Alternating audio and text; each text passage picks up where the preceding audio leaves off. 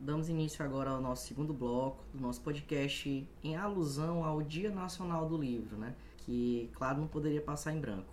Já, já introduzindo aqui uma, uma curiosidade para vocês, quem tiver interesse em pesquisar pode achar datas diferentes. Por quê? É, se você pesquisar dia do livro, talvez lhe apareça 23 de abril. Não tá errado. Não é fake news, viu? é, é, porque, na verdade, existe o Dia Internacional do Livro. Curiosamente, três grandes escritores da literatura mundial morreram no dia 23 de abril, 23 de, abril. de anos diferentes né? O, o, Cervantes, o autor do Don Quixote, que inclusive aqui no museu a gente tem um exemplar, viu? Do século XX, lindíssimo, lindo. ainda está em exposição. Está em exposição e você pode ir também no, nas redes sociais do museu. A gente fez um, um, videozinho. Um teaser, né? né? Um teaser mostrando alguns livros. Você pode dar uma olhada lá que ele tem uma passagemzinha, você pode ver o quão é lindo esse livro. Ele é de 1960, né? Século XX. É, então nós temos um exemplar aqui. Além do Cervantes, né, que é o autor do Don Quixote, é, o Shakespeare também morreu no dia 23 de abril, né? Grande é, autor da, da, literatura inglesa, né? Romeu e Julieta que o diga. E também temos o La Vegas, né? Que é, é, é que é, da, é um poeta também espanhol. E aí, por conta desses três grandes escritores terem morrido no dia 23 de abril, o Dia Internacional do Livro é 23 de abril. Mas, por que, que nós comemoramos no Brasil, o Brasil como sempre diferentão, né? comemora no dia 29 de outubro, porque a, a e agora vamos voltar aqui para a história antiga. A família real veio para o Brasil né, em 1808, fugindo de, de Napoleão Bonaparte. E parte do. Eles precisavam né, constituir uma corte, uma estrutura aqui no Brasil. O Brasil colônia, né, não tinha uma estrutura que fosse é, suficiente para os padrões da corte portuguesa. Principalmente porque o rei veio né, com, com parte da sua corte. Então, dentre as coisas que foram criadas, né, veio a ser, parte do acervo em 1808 e uma boa parte só chegou em 1810, porque a viagem era muito mais complicada. Sim. Não tinha avião, e foi não às era, pressas, é, né? Tudo foi, foi fugido. Exatamente, Correria. foi fugido, literalmente fugido, né, que eles vieram. Então. E até porque também não poderia trazer toda, todo o acervo da Real certeza. Biblioteca Portuguesa, né? Com certeza, de maneira nenhuma. É, é, tinham outras prioridades também. Mas enfim, quando esse acervo chega por completo, e aí eu não estou falando só de livros, porque tinha medalhas, moedas, manuscritos, manuscritos. né? Enfim, eles fazem, é, baseado nesse acervo que tinha na Biblioteca Real Portuguesa, a Biblioteca Nacional, inaugurada em 29 de outubro de 1810. Daí o Dia Nacional do Livro no Brasil, né? Nacional, enfim, ser no dia 29 de outubro. Mas as duas datas, né, são oficiais. No entanto, uma é, é em parâmetro mundial e a outra é nossa devido a essa a essa, esse acontecimento histórico. Da chegada da família real. Isso, e da Constituição da Biblioteca Constituição Nacional. Da Biblioteca Nacional. Começa tudo de trás para frente, né? Tudo de trás para frente. Ao invés de ter um incentivo aqui, de ter, de ter uma construção né, nacional. Não, foi obrigado Napoleão a ameaçar invadir, invadir Portugal para que vim para cá para poder ser fundada uma biblioteca. Na verdade, e não só a biblioteca, né? O Banco do Brasil é dessa época, o Zoobotânico, né, também é, deixa eu dizer, no Rio de Janeiro, né, que então era a, a, a então capital na época, é pra gente ver o quanto foi preciso a corte vir pra cá, e aí sim, quando o Brasil colônia, né, então ainda era a, a, um, um reino, enfim, aquela coisa toda oficial, para que se pudesse criar condições para esse tipo de estabelecimento ser criado, né. E aí a gente já vê como se vai constituindo, né, essa questão do, dos lugares, né, dos aparelhos de cultura também, né. E o brasileiro, infelizmente, não tem a cultura de frequentar a biblioteca. Não. O brasileiro em si ele não tem cultura de ler. É, né? eu acho que é uma Nós coisa... somos... É o ponto. É o ponto. É, é, né? é uma e hoje mais preguiçosa. ainda. Hoje, hoje é que tá mesmo. Eu a gente hoje... sente muita necessidade. Sim. Muita necessidade. Eu, eu, acho que é por isso que a gente busca, e por isso que no primeiro bloco a gente ficou tanto falando de cada um Frisando, desse processo. Né? Porque assim, a leitura, é, o que a gente está tentando falar é que não é para ser uma coisa enfadonha, não é para ser uma coisa, um, um processo que você obrigatório. tem, é obrigatório que você tem que ler. Mas assim, de todos os benefícios que a gente listou lá no, se vocês quiserem conferir o primeiro bloco, né, já vai estar disponível. É, é, de tudo que a gente listou é justamente isso, é o quanto você ganha quando você conhece, quando você tem esse hábito. E é um hábito que a maioria do, de nós brasileiros não temos. Sim. Não temos nem do, de ler como vocês bem disseram, e nem de frequentar esses espaços, bibliotecas, museus, né? E por isso que fica sempre o nosso convite, às vezes fica até um pouco repetitivo, mas é porque a gente sabe o quanto de conhecimento tem, por exemplo, no nosso museu, né?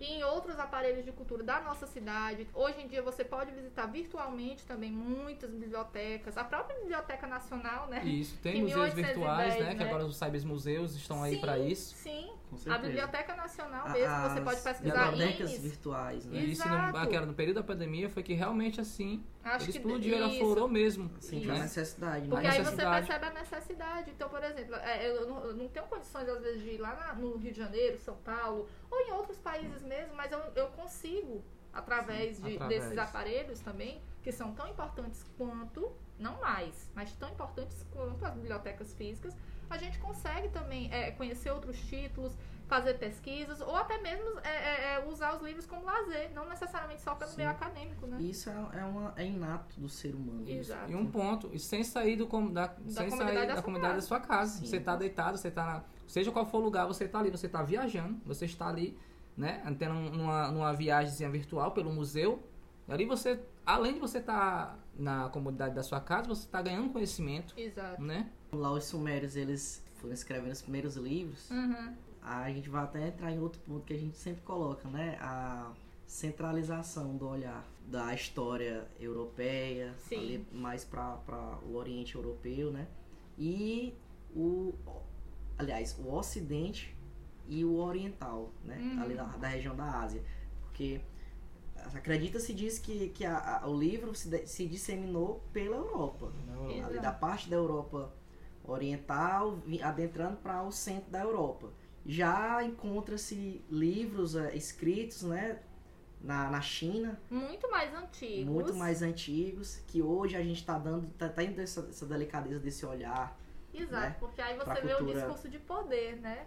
Por que, que, é, é, por que, que dizem que o livro é, é, se popularizou e, e surgiu mais na Europa? Será que não é porque o discurso político dominante na época era o europeu. E foram. A gente foi colonizado, o mundo por foi europeus. praticamente todo colonizado por europeus. Se você, até mesmo os nossos livros de história, eu não estou dizendo que não é importante, porque é importante, até porque a nossa história ela está conectada, está gostemos ou não.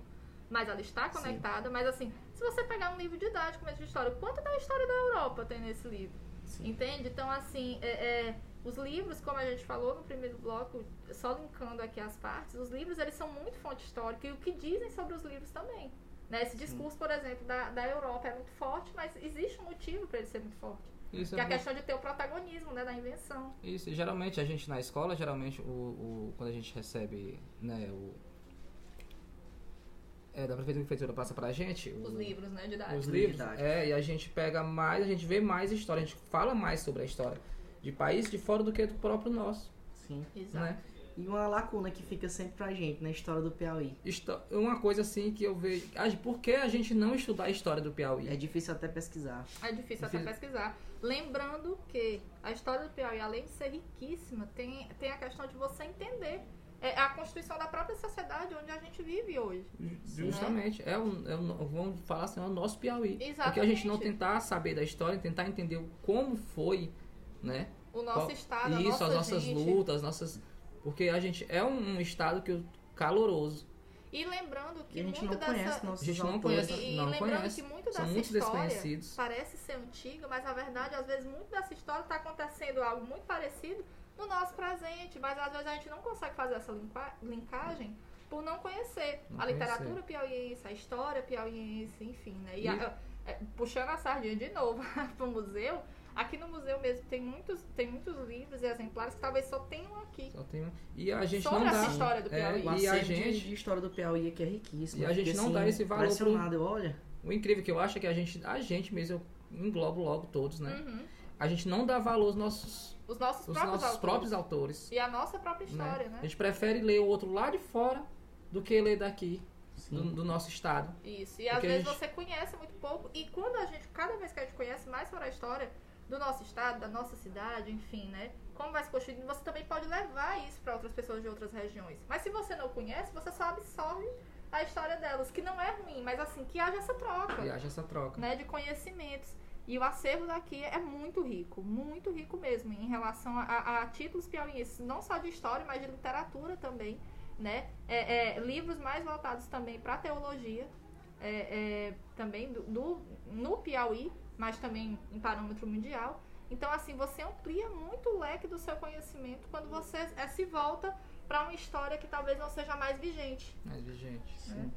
E um plim, assim, como é que é, eu acho que talvez o livro ele seja o instrumento de maior ampliação democrática que já existiu sem dúvida, no, sem dúvida. no mundo, né? Ah, não tem nem como não tirar esse porque, mérito dele. Porque eu acho que é o maior cursor de democratização do conhecimento, né? De expandir. Porque é, é. quando você tem alguém brilhante que constrói ali um, um conhecimento, seja ele científico, seja ele das demais áreas, quando ele detém aquele conhecimento, a única coisa que ele pode fazer era passar para um aprendiz. Exato. Né? E aí passava de ou de geração em geração, ou de um aprendiz para o outro, né? Uhum. Mas a partir do momento que isso foi sendo colocado em livros, foi sendo documentado, e a partir do momento, como tu falou no começo, a questão da, da imprensa também. Do Gutenberg, Mas né? da impressão de livros. Isso. Né? Isso foi um, é, um, é, total, é uma revolucionário. De, de... É, é, você pensar que existiam Cara. pouquíssimas pessoas que liam naquela época. E existia muito menos ainda que tinham acesso ao livro. Porque Sim. ao invés de hoje, que você consegue virtualmente, você consegue fisicamente, você compra, empresta, enfim, curte e compartilha, como a gente Sim. gosta de dizer Naquela época eram pouquíssimos Pouquíssimo. exemplares.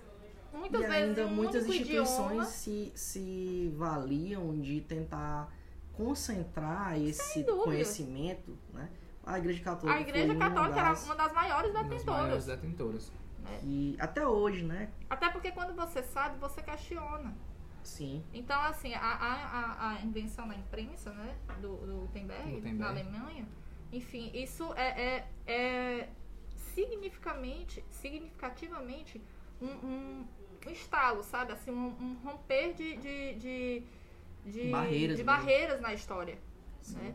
Porque isso democratiza o conhecimento e a partir do momento que mais pessoas têm acesso, também mais pessoas vão conseguindo é, se alfabetizar, enfim, Sim. e ter acesso àquela leitura isso. em diferentes idiomas. Lembrando que o primeiro que foi foi a Bíblia, a né? Bíblia. 1495, são E outros livros era escrito à mão. Sim, escrito à mão. E onde a ficção se encontra com a realidade. Hum. Lembrei aqui, a gente falando sobre isso, num filme, que é o livro de Eli. Ah, é muito massa esse filme. É... Né? Que ele coloca o filme todo como um instrumento mais importante de dominação Sim. e poder, um livro. Um livro. A Bíblia. Inclusive, recomendamos aí, fica a dica para vocês. Fica a dica. É muito massa. muito é, massa. É muito a, massa a, reflexão que ele faz, né? Já assisti ele acho porque, umas três vezes. É, porque. E o é engraçado é que quanto mais a gente assiste, mais é, a gente encontra mais informações. Né, Exato. Né? é igual a leitura. É porque, é porque Se você, lê uma, duas, três vezes, vez, você já vai entendendo coisas Isso. mais além, sua mente ela já vai abrindo. É, mais... pontos que às vezes ali lhe passaram despercebidos, despercebidos, você já vai vendo aquele, aquele, tendo aquele insight, né? De, de, de... Com certeza. Por isso que a gente, um é, e a gente continua frisando, leitura é importante. É. Você precisa. Conhecimento é, é poder, necessário. Gente. E assim, leitura também é muito prazeroso, é muito gostoso às vezes pegar um livro. E sim, porque a gente fala muito que é uma coisa que eu acho que a gente está tentando é, é, que vocês pensem também, junto conosco, né? É, é aquela coisa, não só da leitura acadêmica, mas leitura também é uma coisa, leitura é uma coisa muito prazerosa, né? O, o, o ler como instrumento de conhecimento, mas não necessariamente tem que ser acadêmico. O ler, o, você lê um livro por lazer, você também está adquirindo conhecimento. Não só sobre os personagens, ou sobre a série, ou sobre a história, mas por que, que aquele livro era produzido daquela forma? Ah, é um romance do século XIX, então por que, que as mulheres tinham aquele papel? É, sobre uma forma de vestir, sobre uma forma de comer. Então, assim, não Os é pseudônimos utilizados é, pelas mulheres. Das autoras, pra... inclusive, é, recentemente isso ainda acontece. A J.K. Rowling, né, que é a autora do Harry Potter, por exemplo, vão já me chamar de cringe aqui, né? no negócio. Preparada já pro apelido. Mas enfim, ela, por exemplo, usou JK justamente porque livros que são de autores masculinos, né? De autores, não de autoras, eles vendem mais. Sim. Isso é uma pesquisa. E por que, que eles vendem mais, gente? Será que hoje ainda é assim? E aí fica o questionamento aqui para os homens, mas também para nós mulheres, né? Então, por que, que tem essa diferenciação? Então, assim, você, mesmo que seja um livro de lazer, entre aspas, você adquire conhecimento. Ah, não, não, não precisa haver um, uma elitização de porque um livro é mais de uma linguagem menos acessível, ah, você é mais inteligente. Não, não é isso que a gente está falando. A gente está dizendo que ler, o ato de ler, é muito empoderador de N formas, seja por Sim. lazer ou seja de forma acadêmica. Sim, com certeza, com certeza. E uma das metas que a gente tem aqui no museu, né, que de início é um desafio, mas a gente já deu início através da organização do, da do nossa, bibliográfico, do acervo né? bibliográfico. É, a gente tentou criar um ambiente né, mais agradável, um ambiente é, acolhedor mesmo. Acolhedor. Para que além de, de, de pesquisadores, como a gente já recebeu e recebe aqui, criar também um ambiente um bom um ambiente gostoso para que a pessoa venha mesmo curtir de uma leitura, tomar um café, ler um bom livro, seja às vezes até mesmo a pessoa trazer, mas também de conhecer e se utilizar do nosso acervo bibliográfico, que também é riquíssimo. E, e uma das coisas, além de ter proporcionado uma, uma sala específica para esse acervo, né, lembrar que está organizado geralmente por tema, justamente para que você possa se é, é, se encontrar, seja num livro um pouco mais antigo, seja num livro do século XXI já. Lembrando que a gente tem livros do século XVIII ao XXI, que é uma amplitude temporal bem grande. Bem grande. É, grande parte amplitude deles, temática também muito, muito grande. grande. É, e quando eles estão organizados dessa forma, é, é, os visitantes conseguem é, é, visualizar melhor essas áreas né, e se adequar aos seus objetivos, sejam eles acadêmicos ou não. Então, fica o nosso convite para conhecer mesmo o, o espaço né? E, e se sentirem à vontade para pesquisar, para ler, para aprender, para trocar uma ideia, enfim, para nos darem conhecimento também, né? Tantas vezes uma Com dúvida, certeza, um questionamento troca, né? também traz tanta Sempre informação é bom, pra conhecimento gente. demais nunca é ruim. Nunca e é dando, ruim. Continuando e... a fala da Fernanda, né? Em hum. relação ao museu. Sim. É, é um pouco desconhecido ainda, né? Sim. Muita gente me pergunta, quando eu vim para cá, que eu, tô, eu sou estagiário, vim para cá, quando me falaram que era Museu de Arte Sacra, eu só já levei ela só por, religi religioso, né? Uhum. Eles, ah, só vai ter coisa de religião, voltado para papa, essas coisas. E não é. E fora que o né? religioso por si só, gente, é um mundo. É um mundo. Como a gente citou no primeiro bloco, o Dom Paulo Libor, né? A forma como ele escrevia é um mundo de conhecimento. É um mundo de conhecimento. É, que entra na Igreja Católica, mas que vai além da Igreja Católica, né? Então, assim, é um mundo de conhecimento, de oportunidade de Isso. aprendizado, né? E sintam-se convidados para visitar a gente está de portas abertas. Quando à vontade. É de o horário é de segunda a sexta de 9 às 12 e de 1 às 5 da tarde e aos sábados de 9 às 12. Né? Como a gente sempre gosta de dizer, a casa é de vocês. A casa é de vocês. Fiquem à vontade. Fica aqui o convite, né? E venham nos visitar. Venham nos visitar. Um abraço. Tchau, tchau. Tchau.